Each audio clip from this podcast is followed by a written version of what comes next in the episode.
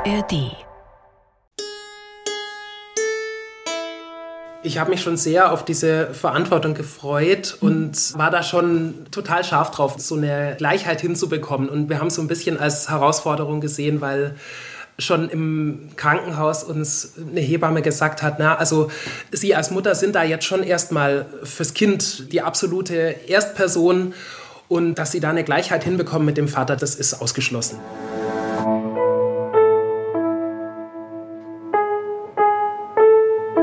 Eltern ohne Filter. Ein Podcast von Bayern 2.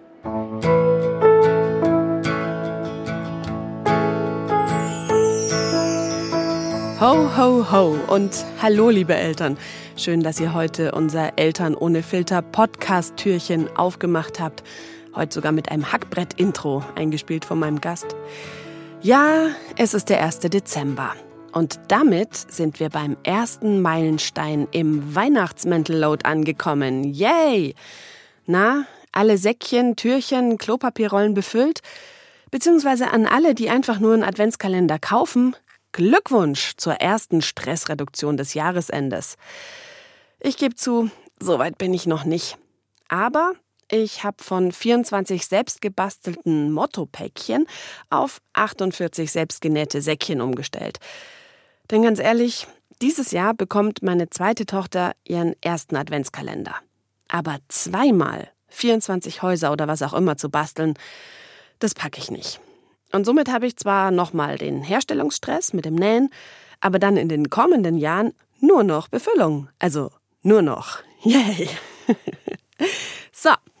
Und jetzt mal ernst, Tacheles, hier kommt die Gretchenfrage an euch, liebe Mütter, liebe Väter. Na, Wer kümmert sich bei euch um die Weihnachtsheimlichkeiten, um Adventskalender, Nikolausstiefel, Weihnachtsgeschenke? Ich sag's euch, die Mütter. Und nein, ich habe jetzt keine Zahlen und ja, vermutlich gibt's ein paar Ausnahmen, aber in den allermeisten Fällen ist der Weihnachtszauber Care-Arbeit mit Sternchen für die Mütter. Und soll ich euch was sagen? Bei mir ist das auch so. Obwohl mir 50-50 mit meinem Partner so wichtig ist. Und bei meinem Gast bei Kumale, da ist das auch so. Also, dass seine Partnerin Stefanie den Adventskalender macht. Obwohl auch ihm 50-50 so wichtig ist. Ob das jetzt Neigung ist oder einfach die Rollenbildfalle? Über sowas können wir in der nächsten halben Stunde mal alle gemeinsam nachdenken. Hallo Kumali. Hallo. Danke, dass ich bei dir zu Besuch sein darf. Gerne bin gerade mit dem Auto hergefahren, wunderschön über Land, noch so ein bisschen die Herbstlandschaft. Das ist ja echt schön bei euch.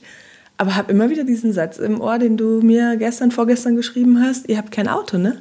Richtig. Wie macht ihr das? Das ist ein kleines Experiment.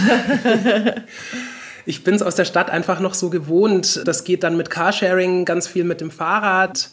Und wir haben uns auch ein bisschen unseren Wohnort so ausgesucht nach, wo gibt es Carsharing. Das war hier gerade im Aufbau. Ah. Und ich habe gestern Abend auch ganz aktuell Mitgliederversammlung gehabt von unserem Carsharing-Verein hier. Der ist nämlich wirklich so ganz nachbarschaftlich organisiert und nicht durch ein Unternehmen. Das, das heißt, ist ganz das toll. Sind Privatautos oder? Das sind Privatautos, die überlassen werden und dann muss sich eben jeweils der eigentliche Halter drum kümmern und das wird aber vom Verein bezahlt und dann teilt man das noch so ein bisschen nach dem alten Gedanken. Und das funktioniert sehr gut. Also das reicht im Grunde aus für die Auftrittsfahrten und mal Einkäufe, wenn es mit dem Fahrrad nicht mehr reicht oder mit der S-Bahn, dann nehmen wir uns da ein Auto. Und euren kleinen, den transportiert ihr dann immer mit dem Rad? Habt ihr einen Anhänger? Habt ihr einen Wir haben einen Fahrradanhänger, der ist essentiell. Das mhm. ist im mhm. Grunde unser Autoersatz und da ist er einfach dran gewöhnt, dass es auch mal eine halbe Stunde irgendwie über Land geht. Mhm. Zum nächsten Spielplatz oder zum See runter. Ja. Bei jedem Wetter. Bei jedem Wetter, ja. Cool, Respekt. Jetzt haben wir schon angedeutet, dass da ein kleiner Mensch in deinem Leben ist. Mhm. Magst du uns einfach noch mal erzählen, wer du bist, was du alles machst? Ich glaube, es sind drei Jobs und wie du hier und mit wem du hier so lebst. Also ich bin Komale, ich bin 40 und wohne seit ungefähr eineinhalb Jahren in Türkenfeld mit meiner Freundin und unserem Sohn, der ist vier, ein Viertel. Simeon ist es.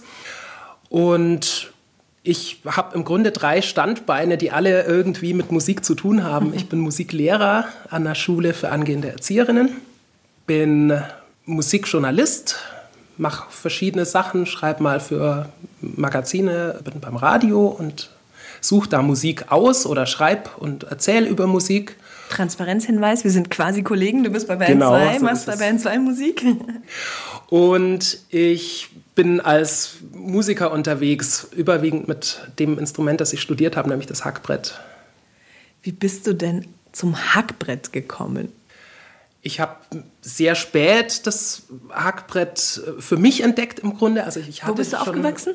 In der Nähe von Augsburg, südlich. Mhm. Also das ist noch so Randgebiet, wo das gängig ist. Mhm. Also im oberbayerischen Raum ist das und mhm. in Österreich überwiegend bekannt. Und ich hatte eine Grundschullehrerin, die hat uns begleitet mit dem Hackbrett. Das weiß ich. Also ich wusste immerhin, wie es aussieht. Mhm. Und dann habe ich aber hab lang Blockflöte gespielt und so mit 13 habe ich einen Cut gemacht, war da lange krank und habe dann beschlossen, ich höre mit Sport auf, ich fange aber Gitarre an, das war mein Trauminstrument schon immer, also eigentlich E-Gitarre natürlich. und das Hackbrett fand ich faszinierend, weil ich Rudi Zapf gehört habe, auch im Radio und der macht Crossover, also spielt irgendwie, der hatte auch mal eine Band mit Hackbrett und hat irgendwie so irische Musik gespielt auf dem Hackbrett. Also die Volksmusik hat mich gar nicht interessiert. Dann habe ich ein Instrument ausleihen können von Freunden und habe einfach erstmal probiert. Und dann eine Lehrkraft gefunden, auch gleich bei uns in der Nähe. So ging das los. Und dann sich zu entscheiden, das zu studieren. Also was haben deine Eltern gesagt, als du gesagt hast, Mama, Papa, ich will Hackbrett studieren? Also es war so ein bisschen meine Musiklehrerin, die gesagt hat, also da könntest du wirklich was draus machen. Und wie ist das denn? Musikschullehrer klingt doch gut.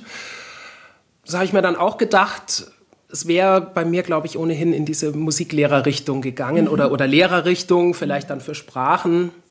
Und Musiklehrer, egal an welcher Schule, klang für meine Eltern jetzt erstmal ganz okay. Ah, ich verstehe. also Ohne mehr in die Details zu gehen. Steckt da noch mehr dahinter? Nee, haben Sie sich was anderes für dich vorgestellt? Jetzt hast du es leider gesagt. Also meine Mutter war da immer vorbehaltlos. Mein Vater war da auch relativ kulant oder liberal, aber hatte natürlich schon immer die Hoffnung, sein Sohn ist abgesichert und äh, mhm. hat, einen, hat einen sicheren Job und ein gutes Einkommen, mit dem er eben dann auch mal die Familie ernähren kann. So. Ach ja, das mit dem Familie ernähren. Habt ihr das auch schon mal gehört? Also, ihr Männer, weil das ist ja euer Job, ne? Kleine Anekdote. Meine Mutter hat mal meinen Ex-Freund vor vielen, vielen, vielen Jahren darauf angesprochen, wann er, der ewige Student, denn mal arbeiten will, weil schließlich gibt's ja vielleicht mal eine Familie zu ernähren. Peinlich ohne Ende, ja. Aber mein Vater, der war cool. Der hat nämlich in dem Moment gesagt, hey, stopp, ich habe meine Tochter so erzogen, dass sie mal selbst eine Familie ernähren kann. Danke, Papa.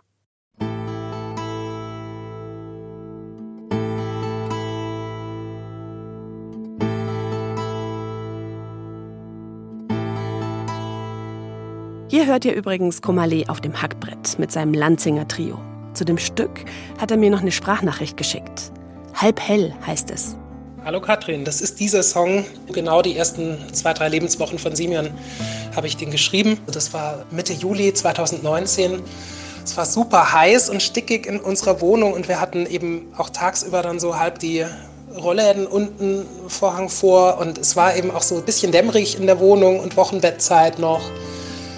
Und ich habe eben einerseits so ein totales Glücksgefühl gehabt, dass die Geburt dann doch gut verlaufen ist am Ende und ja, Simeon eben da ist und wir jetzt so diese Zeit zu dritt haben und andererseits eben auch diese große Verantwortungslast auf mir und sonst sagt man ja immer halb dunkel und ich hatte aber so das Gefühl, ja, es ist trotzdem was, was ganz Positives und deswegen habe ich es mal umgedreht, so wie halb voll und halb leer, halb dunkel und halb hell.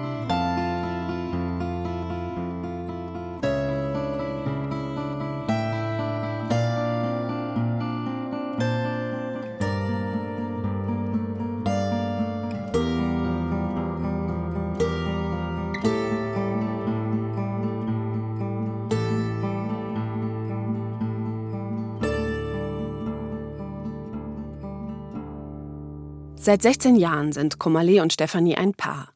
Als 2019 ihr Sohn auf die Welt kommt, setzen sie von Anfang an auf gleichberechtigte Elternschaft. 50-50. Die ersten drei Lebensjahre ist Simeon komplett zu Hause. Stefanie und Komale reduzieren beide ihre Arbeitszeit, sodass immer ein Elternteil beim Kind ist. Ab und zu hilft auch mal die Oma aus, aber nicht regelmäßig. Wie bist du denn darauf gekommen? Jetzt hast du deinen Vater vorhin erwähnt, der gesagt hat, ich möchte schon, dass mein Sohn mal eine Familie ernähren kann. Und jetzt mal blöd gesagt, bist du nicht derjenige, der die Familie ernährt. Du bist derjenige, der die Familie miternährt, natürlich, ja. ja? Aber so genau. dieses klassische Bild von der Mann sorgt dafür, dass was auf dem Konto ist, die Frau sorgt dafür, dass daheim alles gut ist. Mhm. Oder liefert so zu, ne? Also ja. wir haben so das Gefühl, wenn es hart auf hart kommt, dann ist es immer der Mann, der weiter arbeiten geht und die Frau steckt zurück. Was weiß ich, es kommt ein zweites Kind und das hat gesundheitlich Probleme oder so, ne? Mm, das hat mehrere Gründe, dass wir das so umgesetzt haben, dieses Modell. Also viel kam von meiner Freundin, die einfach gesagt hat, ich möchte irgendwie weiter aktiv bleiben und ich sehe mich aber eben auch nicht komplett in dieser Rolle, da zuständig zu sein. Und dann kommt von außen mal hin und wieder ein Papa, der eigentlich nicht viel Ahnung hat, wie es gerade läuft. Und das wollte ich selber auch nicht. Und ja, ich hatte schon sehr früh die Vorstellung, ich möchte anders präsent sein als mein Vater damals. Wie war dein Vater da? Erzähl uns, gib uns ein paar Stichworte. Also für die damalige Zeit, 90er Jahre, glaube ich, oder 80er, 90er Jahre, war er gar nicht so viel abwesend. Er hat äh, auch im Ort gearbeitet. Also wir haben täglich Mittagessen können zusammen. Und er kam dann abends eben wieder aus der Arbeit, war an den Wochenenden mit auf Basketball spielen, hat uns auch gefahren. Du hast noch Geschwister? Ich habe einen Bruder noch, einen jüngeren. Und trotzdem schon auch durch meine Mutter und ihr Gefühl, sie ist da als Hausfrau so alleingelassen irgendwie in, in mehrerer Hinsicht, hatte ich das Gefühl, da ist keine so starke Bindung entstanden oder so dieses Emotionale, das ist eben immer mit, mit meiner Mutter verhandelt worden. Mhm, mh. Das hat auch meine Freundin so erlebt und ich höre es im Bekanntenkreis von so vielen, dass eben die Väter vielleicht auch da waren, vielleicht beteiligt waren im besten Fall am Spielen, am Familienleben, aber so dieser emotionale Rückhalt und dieses wirkliche Gefühl, Papa ist gleichwertig wie Mama oder gleich wichtig in bestimmten Lebenssituationen, das ist bei kaum jemand vorhanden. Und das ist einfach mein Wunsch gewesen, das anders zu machen. Wie viel hast du da mit dem Kopf drüber nachgedacht und so hinterfragt, weißt du? Also auch dein eigenes Bild von Vater, von Mann, von Gefühlen auffangen können. Weißt du, diese ganzen blöden Geschlechterrollen, in denen wir irgendwie mhm. zwangsläufig ein bisschen denken. Ich glaube, dass viel auch so in Kindheit und Jugend mein Bild geprägt hat von Männern und Männlichkeit, wie meine Mutter eben auch über meinen Vater gesprochen hat. Also das war schon einfach ein schwieriges Verhältnis. Die beiden haben es nie so richtig hinbekommen, eine gute Balance zu finden in diesem Wer ist für die Kinder zuständig? Wie weit wird diese Care-Arbeit auch geschätzt? Sag mal ein Beispiel, wie sie über ihn geredet hat dass da sehr schnell Vorwürfe gekommen sind, die wir als Kinder eben auch mitbekommen haben, wenn er am Wochenende mal das Auto geschnappt hat und weggefahren ist und dann nicht klar war, was macht er jetzt eigentlich? Fährt er jetzt einkaufen? Auch immer so ein, so ein gewisser Vorwurf, wenn er sich Zeit für sich genommen hat. Also so der, der Papa hat wieder keine Zeit für euch. War das ja, so ein Satz? Ja, genau. Zum Beispiel. Mhm. Das hat mich schon stark auch geprägt und ich merke, dass ich da auch gegen ein schlechtes Gewissen arbeite, wenn ich das für mich jetzt in, in meiner Situation rausnehme. Also mhm. so dieser Eindruck, ja, Männer sind da immer sehr egoistisch unterwegs mhm. und Du musst aufpassen, dass du nicht überkorrigierst sozusagen. Ja, genau. Mhm. Oh, das kenne ich nur zu gut, was Krummerleder sagt. Dieser Wunsch, es anders zu machen als die eigenen Eltern. Anders, ja, aber wie? Komali hat da ziemlich klare Vorstellungen. Und die haben mich bei unserem Gespräch zum Teil ganz schön angegangen, aber auch zum Nachdenken gebracht. Oh, to see without my eyes. The first time that you kissed me, boundless by the time I cried. I built your walls around white noise, what an awful sound. Fumbling by Rogue River, feel my feet above the ground. Hand of God, deliver me. Die Vorstellung, die ich, weiß ich nicht, mit Anfang 20 von Familie hatte, war schon immer ich will ein, ein, ganz besonders toller Papa sein und ganz, ganz gut für die Kinder sorgen. Aber wie das mit der Arbeit kombiniert wird, mhm. da habe ich mir nie Gedanken drum gemacht. Nee, Einbarkeit denkt man dabei nicht. Was ist denn für dich ein ganz besonders toller Papa? Also ich habe mir als Kind schon ausgemalt, auch zusammen mit meinem Bruder. Wir haben da immer wieder auch so Rollenspiele gemacht für uns, also äh, Papa-Kind im Grunde. Haben uns da einfach vorgestellt, die sind Fußballtrainer und die gehen irgendwie mit Kind und Hund raus und erleben irgendwas. Mhm. Also das war so meine Vorstellung, dass ich mit, mit meinen Kindern dann ganz viel bauen werde und, und da so mitlaufe im Grunde wie, mhm. wie ein mhm. großer Bruder. Inzwischen denke ich mir, mir ist wichtig, dass ich vor allem Zeit habe. Also Zeit ist für uns so ein ganz großes Wort, das ganz, ganz wichtig ist, dass wir uns nicht überlasten, dass wir ja schon danach streben, so ausgeglichen zu sein, dass wir in jeder Situation im Grunde auch auf Bedürfnisse reagieren können. Mhm. Also das merke ich einfach stark, wenn jetzt mal irgendwo Stress ist an einem Morgen. Mhm.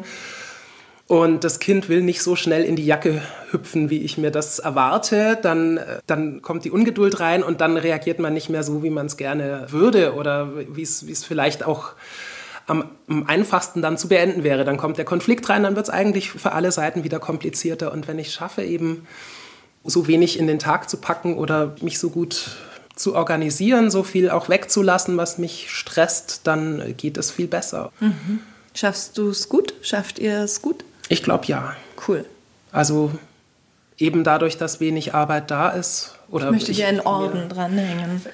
Ich weiß es nicht. Also das, womit ich sehr hadere oder mir immer wieder Fragen stelle, ist eben, wenn ich so auf dem Spielplatz bin und mir äh, gerade in München Eltern angucke, dass ich so von außen den Eindruck habe, wow, die scheinen das irgendwie auch trotzdem alles hinzukriegen. Die sind vielleicht sogar beide voll berufstätig und es wirkt, wenn man so fünf Minuten Spielplatz erlebt, manchmal so, als hätten die auch noch einen ganz tollen Draht zu ihren Kindern. Und das finde ich sehr erstaunlich. Und ich frage mich immer, mache ich vielleicht da was falsch? Bin ich zu schlappi oder äh, gönnen wir uns da zu viel? Und klar, also die Konten füllen sich jetzt nicht exorbitant schnell. Oh, an dieser Stelle habe ich kurz Lust, ähm, was Entlastendes zu sagen, weil ich weiß, dass uns, es hören uns so viele Leute zu, die so viel unterschiedliche Lebensmodelle mhm. haben. Ne? Die einen sind die, die beide arbeiten voll, die anderen sind die, die sagen, die Frau bleibt daheim und mhm. nimmt sich frei. Die nächsten sind die, die sind alleinerziehend und, und mhm. sind sowieso im, im, im Hamsterrad gefangen ich bin der ganz, ganz festen Überzeugung, dass diese Sache mit dem Draht zum Kind nicht nur von der Zeit abhängt. Die Message würde ich irgendwie gerne raushauen. Das war jetzt sozusagen an die gerichtet, die uns zuhören. Und jetzt für uns hier am Tisch, weil du auch gerade so gesagt hast, vielleicht gönnen wir uns zu viel. Ich glaube, es ist immer dieser individuelle Weg. Es ist ja. immer die Frage, wer bist du? Wer ist deine Partnerin? Und wer ist dein damit? Kind und was, ja, braucht, ja. was braucht ihr? Und mhm. ich finde, das ist so die, die große Aufgabe des Familienlebens, diese Bedürfnisse einfach ne, gut zu verschachteln und, und gut zu gucken, mhm. dass da alle so einigermaßen auf ihre Kosten ja, kommen. Ja. ja, also hört man wahrscheinlich auch, ich bin, bin einerseits da relativ selbstkritisch, merkst du diesen alten Anspruch eben, ich, ich will ein, ein ganz präsenter Papa sein, das ist ganz wichtig. Und bin aber auch entsprechend kritisch, glaube ich, was andere angeht oder was ich eben so sehe und dass ich mir denke, Mensch, das ist doch so eine Chance und so ein Geschenkenkind zu haben. Also nutzt doch die Jahre und dann dieses oft so ein Jammern hinterher, ach, und die Jahre sind so schnell vorbei und hätten wir doch mal Zeit gehabt. Mhm. Aber dann ist es doch der Punkt, dass man vor allem lernt, in sich reinzuhorchen, was braucht man, ne? Also was ist mir wichtig, weil ja. Also was du in mir gerade auslöst, ist ein schlechtes Gewissen, mhm. weil ich bin die, die um Viertel vor fünf in die Kita stürmt mit dem Satz im Kopf, hoffentlich ist sie nicht die letzte. Und dann gucke ich, da ist so ein Fenster in der Tür, gucke ich rein und sehe, sie ist die letzte. Sie ist alleine, zwei Erzieherinnen mhm. und meine Kleine. Und ich mache die Tür auf und sie stürmt mir entgegen und ich habe hart damit zu kämpfen, dass sie die ist, die am längsten in der Gruppe ist und alles mitmacht. So, weißt du? Mhm. Und ich habe das mit mir selber aber ausgemacht. Also mhm. ich. Und der Satz ist schwer. Ich will das so. Ja. Weißt du, der Satz ist total schwer. Also auch jetzt dir gegenüber. Mhm. Du merkst, ich bin angefasst. Ja, ja, ja. Und äh, mir, mir tut es irgendwo auch leid, weil ich schon auch merke, ich muss da schon auch sehr aufpassen, dass ich da nicht von außen einfach beurteile und sage, ja, warum nehmen sich die Leute da nicht mehr Zeit für ihre Kinder? Also es ist, ist ja wirklich, bleibt jedem die Entscheidung überlassen und es ist überhaupt nicht gesagt, dass es deswegen ein besseres genau, also Miteinander also die, ist. Dieses Bewerten, ne, dieses besser, schlechter, das, hm. da bin ich total bei dir, das, das müssen wir rausnehmen. Hm. Gleichzeitig habe ich natürlich ein schlechtes Gewissen und habe ich den Druck und habe auch Angst, es zu bereuen. So. Aber ich weiß auch immer, dass ich das andere brauche und dass ich, ich persönlich, nur ich, Katrin, und über mehr Leute kann ich nicht sprechen. Ich bin, ich bin unglücklich, wenn ich, wenn ich zu viel dieses Muttertier bin. Mhm. I'm tired of just hiding away.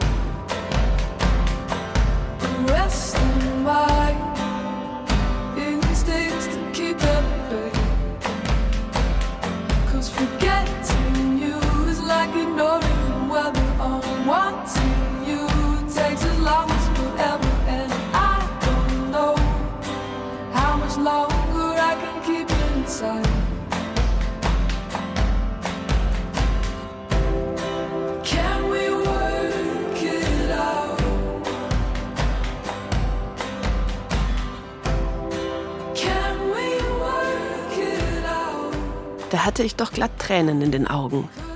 Komale hat mir ein ziemlich schlechtes Gefühl gegeben in dem Moment. Er hat es gemerkt. Als das Mikro aus war, hat er mich nochmal angesprochen. Also keine Sorge, wir sind gut miteinander. Aber, liebe Eltern, wir müssen reden. Vier Tage nach meinem Interview mit Komale habe ich bei uns auf Instagram in der Rubrik Geht's nur mir so mein Gefühl gepostet, das ich beim Abholen habe, also wenn meine Töchter die letzten sind. Mich zerreißt es, habe ich geschrieben. Obwohl ich diese langen Betreuungszeiten so will, ja. Das ist ja unser Modell, ja. Meine Kinder sind sehr happy in ihrer Kita bzw. im dazugehörigen Hort, ja. Aber ich würde mir wünschen, es wären auch nach 16 Uhr noch mehr Kinder da, damit meine nicht so ein Alien-Gefühl haben. Folgt ihr uns eigentlich schon bei Instagram, Eltern ohne Filter? Ich freue mich immer, wenn wir uns dort austauschen. Ich weiß das sehr zu schätzen, nehme mir oft was mit, schau mir was ab von euch. Unter diesem Post waren schon nach wenigen Stunden mehr als 250 Kommentare. Und auch wenn da ganz viele liebe, verständnisvolle und sogar dankbare dabei sind, ein paar haben mich richtig verletzt. Ich werde jetzt hier keine Argumente oder Meinungen wiedergeben. Was ich aber ganz dringend nochmal sagen will, bitte lasst uns aufhören zu urteilen. Jede Familie ist ihr eigenes Biotop an Bedürfnissen. Jede Familie darf für sich entscheiden. Und je urteils- und zwangsfreier sie das tun kann, desto mehr kann sie wirklich auf sich achten. Denn, ja, so ehrlich müssen wir ja auch sein. Es gibt ja auch genug Eltern, die aus anderen Zwängen wenig frei entscheiden können weil die Jobs schlecht bezahlt sind, weil sie alleinerziehen, weil sie im Schichtdienst arbeiten, pendeln müssen, krank sind. Und die haben es doch genauso wenig verdient, schief angeschaut zu werden, wie ich oder ihr. Und ja, natürlich habe ich ein schlechtes Gewissen. Es ist aber meine Aufgabe, meine Verantwortung, mit mir und meiner Familie da im Reinen, in der Balance zu sein.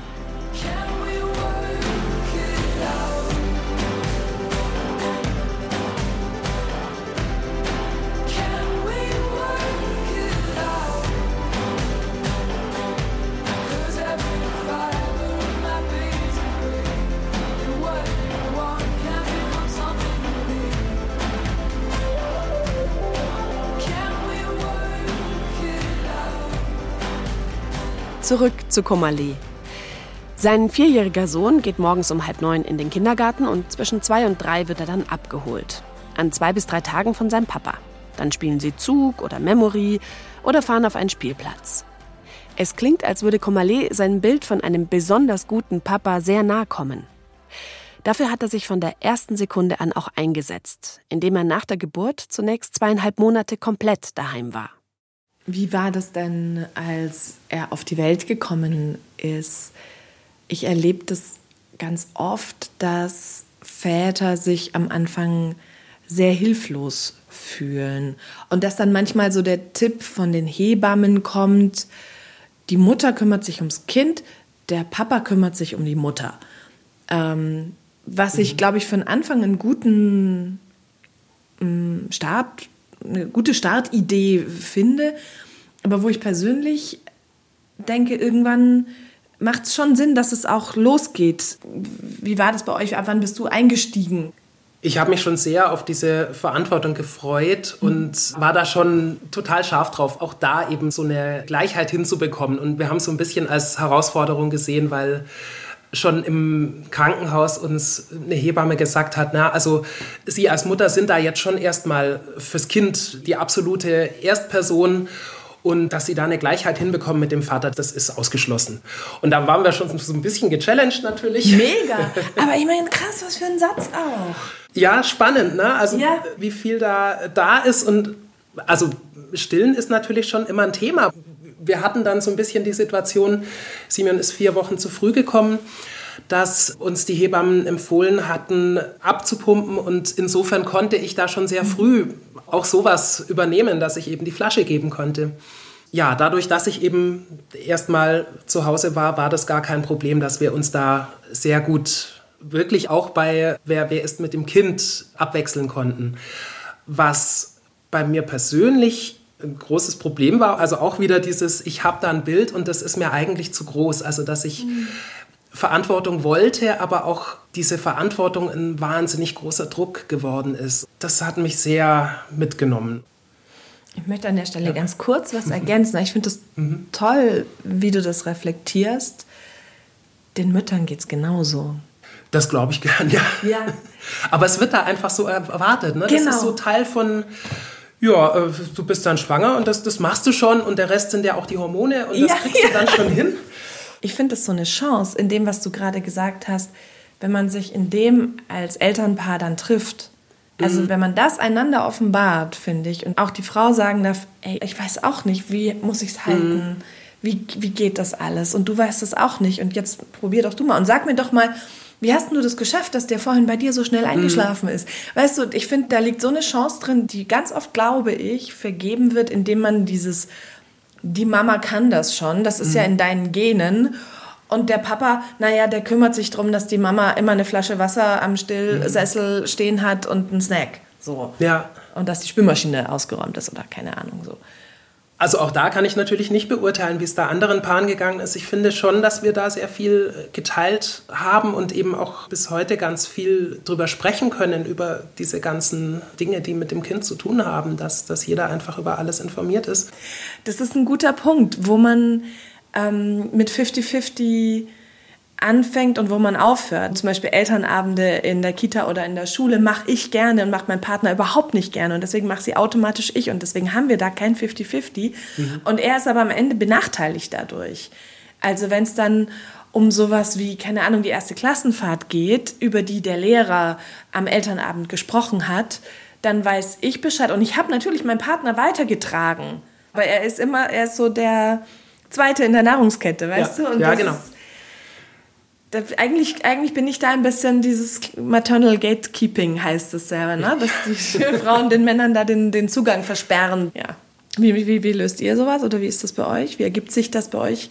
Arzttermine oder Elternabende? Ja, auch da versuchen wir es tatsächlich. Für unsere Vorstellung von 50-50 ist das eben nachteilig, wenn dann sich da mal so eine Schieflage einschleicht, dass man dann dran steht und sich denkt, ja, aber in anderen Bereichen weiß ich das doch auch und jetzt muss ich dann nochmal nachfragen. Und also man ist einfach nicht gewohnt, wie es vielleicht klassischerweise laufen würde. Also was weiß ich, eben mein Papa damals, der konnte wahrscheinlich wenig Auskunft darüber geben, welche Schuhgröße wir gerade haben oder mhm. die, diverse andere Dinge. Und Da hatte ich neulich, war ich neulich im Schuhladen und habe zu Hause angerufen und gesagt, 24 oder 25, was soll ich ihr, was? Und dann hat er gesagt, 25. Okay, danke. Die Frage ist, kriegt man das immer alles hin und, und hat man nicht vielleicht dann doppelt Mental Load? Muss das denn sein? Ne? Das ist auch so eine Frage, die bei uns manchmal auftaucht. Ja, machen wir es uns eigentlich schwerer als nötig? Könnte man nicht einfach sagen, so, und äh, du kümmerst dich jetzt um alles. Du hast das Kindergartenministerium, ich habe das Schulladenministerium. Ja, genau. Aber sagt ihr dann beim letzten Elternabend, was du, heute gehe ich? Oder? Ja. Ah ja, cool. Cool, sag ich. Und wo war ich gestern Abend? In der Elternsprechstunde. Da fasse ich mir doch gleich mal an die eigene Nase und gelobe Besserung. Und für euch habe ich auch einen Auftrag. Wenn es nicht längst geschehen ist, dann abonniert uns doch bitte in der ARD Audiothek oder wo ihr uns sonst so hört. Danke. Dorthin, wo ich hin will, fährt keine Bahn. Kein freundliches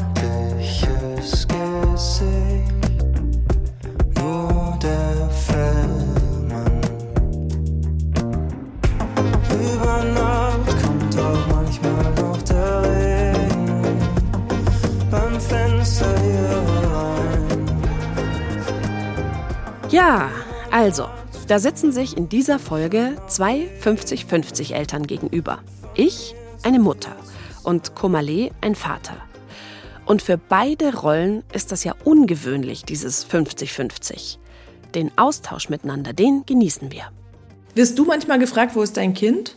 Nee, das, das ist, ist, genau so dieses, eine typische ja, Frage ja. an Mütter. Ja, und wo ist dein mhm. Kind? Die habe ich draußen angebunden. Ja.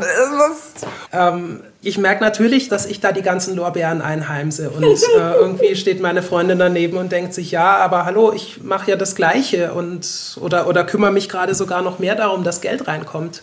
Mhm. Positiv kriegen es die Väter ab, glaube ich, wenn sie sich engagieren bis auf diese kleinen Geschichten, dass eben dann die Eltern oder die Schwiegereltern dastehen und, und man hat das Kind auf dem Arm und dann heißt du, Moment mal, hat das Kind nicht zu wenig an, Mama?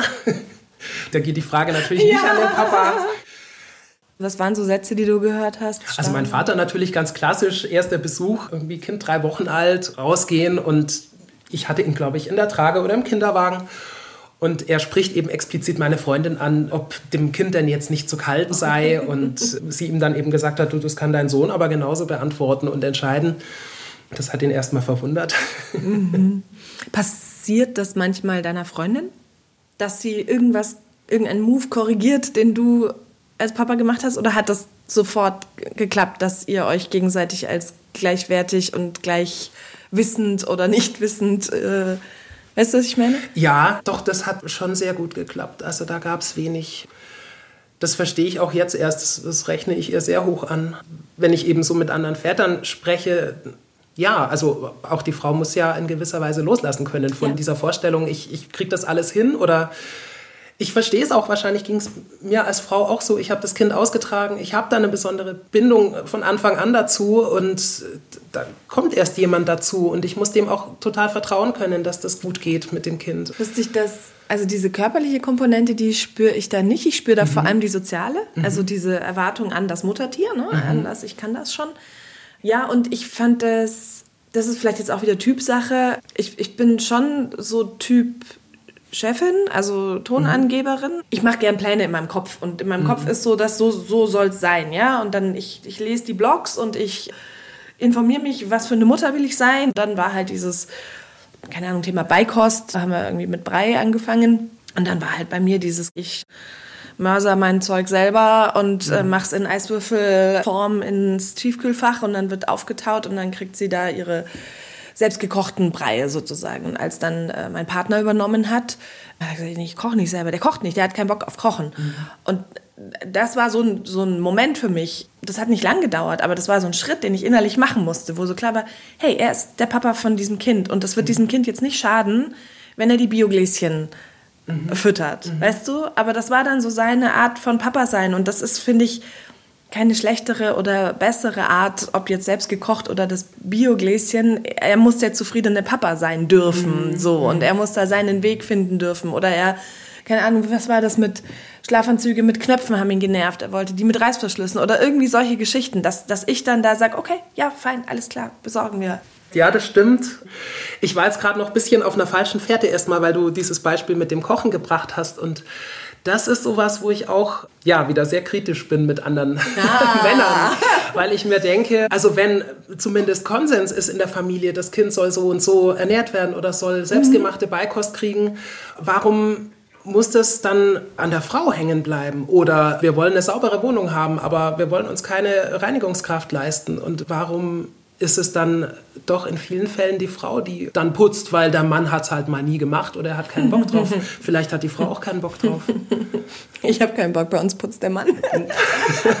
Gut, oder, oder man teilt nee, sich dann ja, so klar. auf. Vielleicht ja. kocht dann, also geht es nach den Interessen. Und das ist so auch so was, wo wir ja sehr viel im Dialog sind und immer wieder mhm. schwanken. Sollen wir jetzt eigentlich alles 50-50 aufteilen? Oh ja. Oder sollen wir es nach Interessen machen? Und, und das mit den Interessen, finde ich, ist manchmal so eine Falle. Mhm. Weil, also ich, ich habe es bei uns gemerkt, mein Interesse in Anführungszeichen mhm. ist die Wäsche. Ha, ich interessiere mich nämlich total für Wäsche. Also tatsächlich Mit dem Ergebnis? Ist, dass ich gerade denke, boah, ey, da quillt alles über. Kannst du nicht bitte mhm. einmal jetzt, mhm. wenn du heute zu Hause bist, ah, ja. so. Ja. Aber er denkt das Gleiche mit dem Putzen, das weiß ja. ich. Und da, also habe ich das Gefühl, dass wir nochmal in neue Verhandlungen sozusagen gehen müssen, so dass du auch sagen würdest, also wenn es beide auf dem Schirm haben, dann ist es einfach ausgewogener. Ne? Dann kommt nicht so leicht so, ein, so ein Gefühl auf von, hey, warum muss ich hier den ganzen Laden schmeißen? Ja, ja, mhm. oder von, ich bin eine furchtbare Aufrechnerin und ich hasse mich dafür. Ich mag das überhaupt nicht an mir, dass ich in diesem 50-50 dass wir uns auch auf die Fahne schreiben und dass wir beide wollen und dass ich toll und richtig und wichtig finde, auch für die Kinder. Mhm. Ich finde es so cool, dass die Mädels das sehen, dass der Papa genauso da ist, alles genauso macht. Mhm. Jetzt zum Nachteil, ich bin eben so eine Aufrechnerin. Und dann überlege ich, ah, und wie viel stecke ich in die Wäsche? Und während ich Wäsche mache, steht doch auf dem Herd schon die Suppe. Und aber er ist dann genauso, dann sagt er, dann bist du genervt, wenn ich sauge, aber eigentlich nicht sauge. Also da kommen wir in so total blöde Aber schön, dann seid ihr ja irgendwie auf einer Augenhöhe und könnt euch jeweils die Rechnungen präsentieren. Das klingt sehr gut.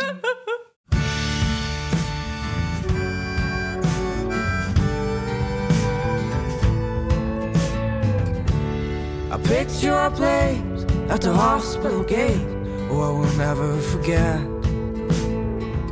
Used to remember that place, but by the look in your eyes, I didn't know about the rest. But I just need the certainty that I know you will never have. Yeah, I know it is not about me, but somehow. Na, kennt ihr das? Dieses Aufrechnen? Macht ihr das auch manchmal im Kopf? Und welche Parameter spielen dabei eine Rolle? Na, Zeit, Anzahl, Neigung? Ich bin jedenfalls sehr froh, als auch Kummerle sich outet. Also ich, ich muss leider da auch mit in den Club.